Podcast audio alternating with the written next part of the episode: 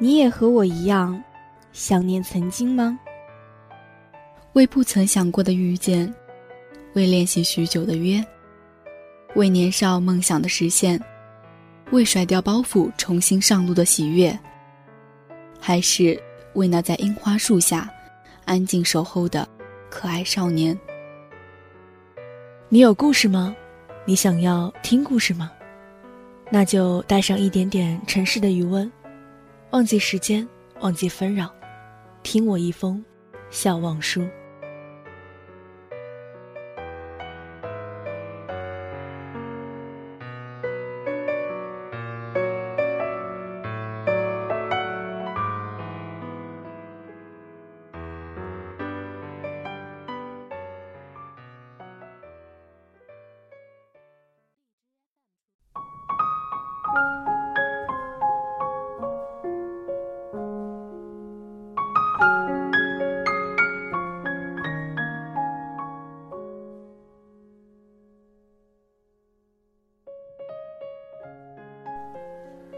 好，这里是 FM 八五点一淮海之声无线广播电台，欢迎收听本期的笑忘书。本期节目是我不喜欢这世界，我只喜欢你的第一期，我是楠楠。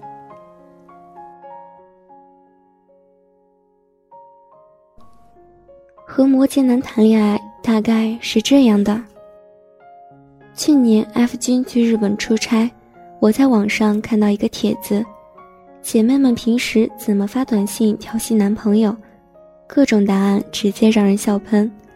正巧那天我换了新手机号，顺手给他发了条匿名短信：“老板需要特殊服务吗？”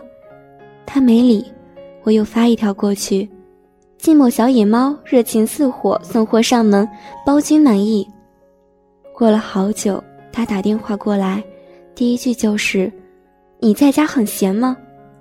我特震惊，你怎么知道是我？他说：“只有你才会这么无聊。”想了想，又说：“我后天回来。”这么快？不是要下周吗？临时有变。没过多久，他同事来家里吃饭，聊到这次日本之行，同事说：“艾弗连庆功宴都没参加，正事干完一秒钟也没耽搁的往机场赶。”说家里没人，要回来照顾猫。他四处看看，好奇地问：“你们家猫呢？”我的脸噌一下红了。艾弗夹了块红烧鱼放在我碗里，面不改色地说：“他胆子小，怕生。”我恨不得把脸埋进碗里。艾弗君在外人面前十分严肃冷傲，人送外号 “Ice Man”，而我恰恰相反。资深神经病，特别碍眼，他经常骂我不当演员可惜了。在外面吃饭的时候，我突然停下来对他说：“姐夫，我们这样做对得起我姐吗？”起初他还会和服务员一起露出被雷劈了的表情，久了就习惯了。昨天还特淡定地回了我一句：“你姐在九泉之下会祝福我们的。”有一回，我心血来潮对他说：“我要演痴心男二号。”然后很快进入角色，对他咆哮：“我才是最爱乔伊的人，我是不会把他让给你的。”他在书架旁一边漫不经心地翻书，一边无所谓地回：“你拿去好了。”我愣了，剧情不应该这样发展啊！我说：“我今晚就带他走，永远离开你。”他啪一声把书合上，冷冷地说：“你试试，他要是敢跟别人跑，我打断他的腿。”晕，谁让你乱改剧本的？出差回来，在机场接到闺蜜电话，失恋了，哭得稀里哗啦。我拖着箱子陪她去喝酒，说有始有终的爱情是人间艺术，是天上掉馅饼，根本不能奢望他像发盒饭一样。到饭点就人手一份。回到家，我特别伤感，抱着 F 君说：“我这人运气一向不好，我这辈子最幸运的事，大概就是遇见你，所以我特别特别珍惜。长这么大，唯一坚持下来的事情，就是爱你。”他说：“嗯，你这么想，我很感动。顿了顿，又说：“但是你不要以为这样我就会原谅你凌晨三点才回家。”然后狠狠瞪我一眼，起身去厨房帮我泡蜂蜜水解酒。我话很多的，经常在他耳边叽叽喳喳说个不停。有天我突然问他：“你会不会觉得我很啰嗦？”那时他在开车，眼睛看着前面的路，面无表情的回：“是挺啰嗦的。”我有一点不高兴，原来他一直觉得我烦。他忽然笑了，说：“反正都得听你啰嗦一辈子，习惯就好。”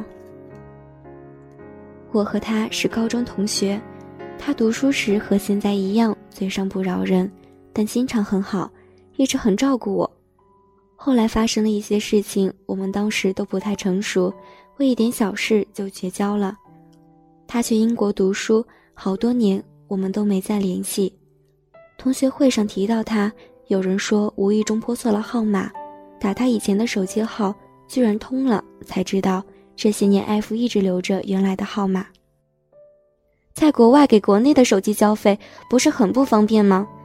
大家都很费解，最后统一得出结论：大神的行为模式不是我们等凡人能会意的。没过多久，他生日，我鼓足勇气给他发了条短信，抱着手机看了一晚，他没回。直到第二天下午，他才发来回复，很疏离、很客套的两个字：“谢谢。”后来他回国，我带着一身孤勇来到北京找他，我们和好，决定在一起。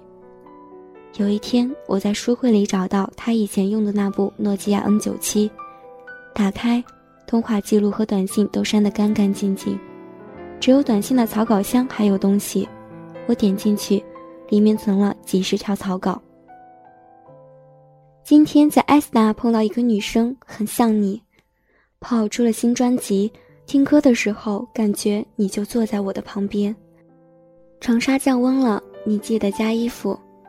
我原谅你了，给我打个电话好不好？最后一条是，我好想你。时间是他生日。去年在一个挺偏僻的山区做活动。人群中，我被推搡着摔了一跤，腿正好磕在石头上，疼得眼冒金星。同事来扶我，问没事吧？我爬起来拍拍手说没事，贴了两张创可贴，继续工作。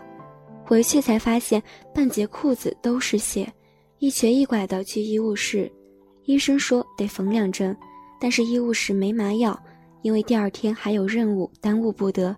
我心一横，缝吧。我忍着，硬是忍着一声没吭。同事在旁边看着，一米八几的东北大男人居然红了眼眶。他说：“哥真心佩服你。”我还挺不好意思的说：“这算什么呀？我小时候做手术比这疼一百倍都忍过来了。”回北京，F 金来接我们。我一上车倒头就睡，中途醒来听同事跟他聊天。说我早生个几十年，肯定是刘胡兰。他在家也这么要强吗？F 说不，他在家里很爱撒娇，经常看电影哭得眼泪鼻涕的要我哄，跟个小孩一样。同事很困惑，为什么？因为只有在我面前，他可以不用坚强。我默默听着，突然鼻子一酸。我以前在书里看过一句话，印象很深。说人的一生中遇到爱遇到性都不稀罕，稀罕的是遇到了解。我想，这就是了解吧。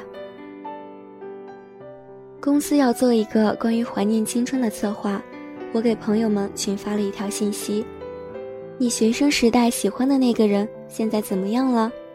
收到各种答案，成了别人孩子的爹，结婚了，生了孩子。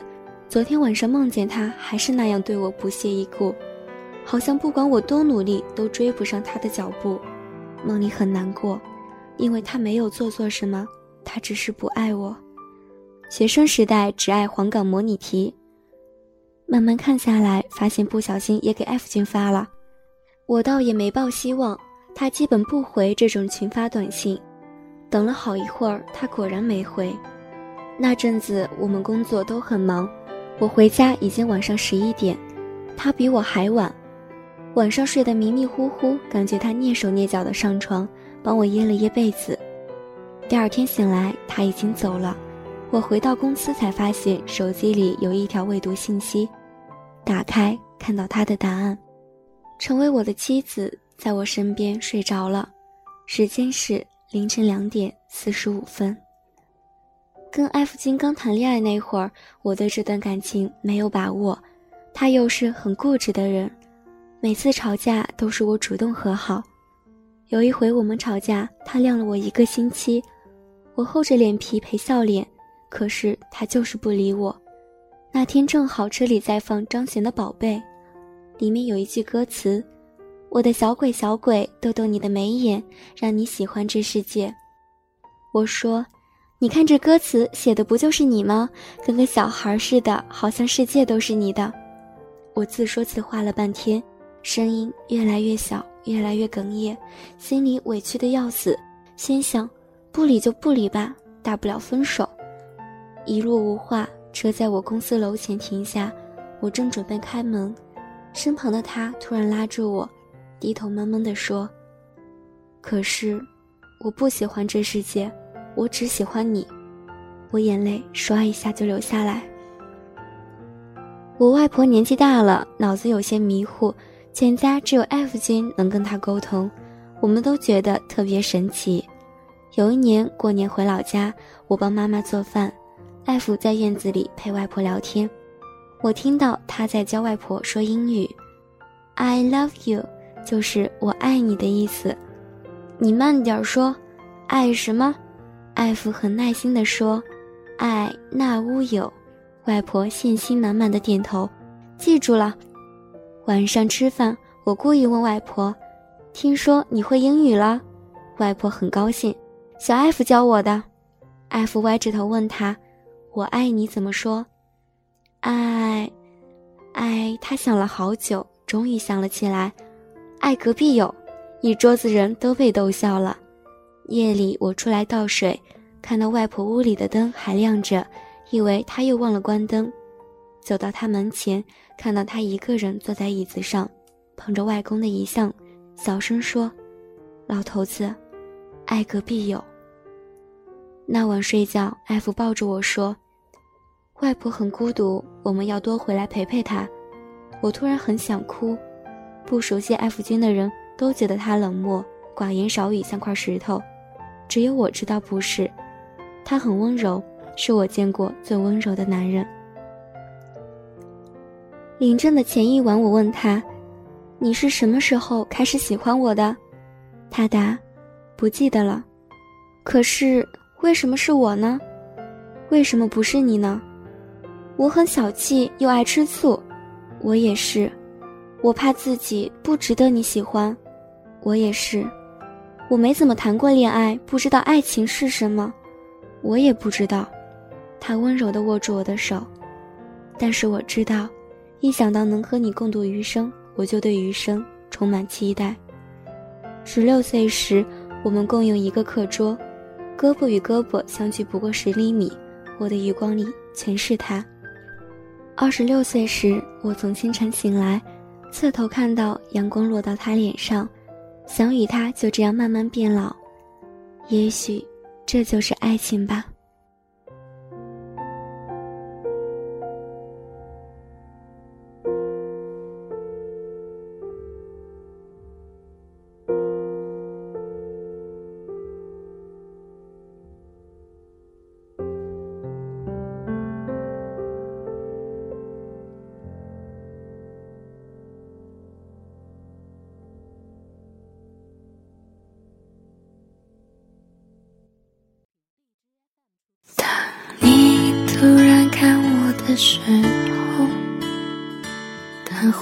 开始多余的时候，当心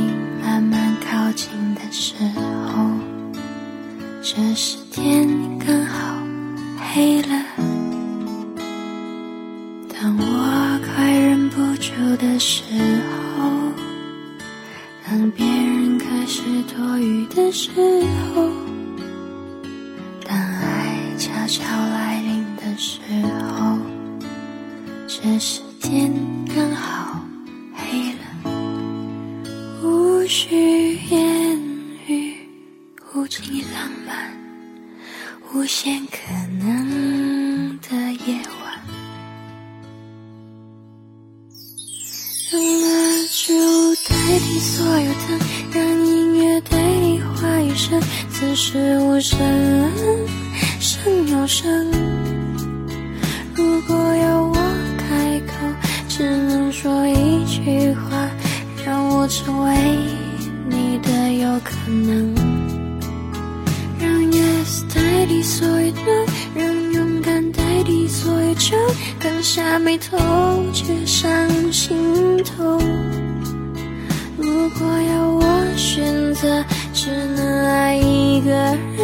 让我成为你的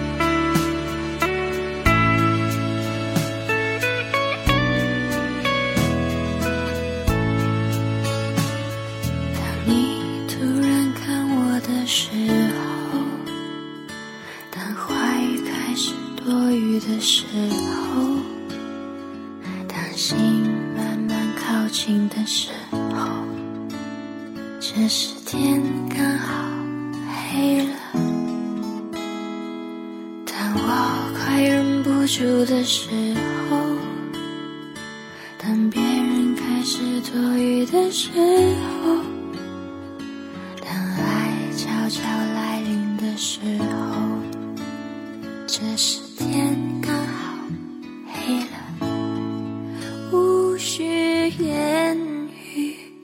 无尽浪漫，无限可能的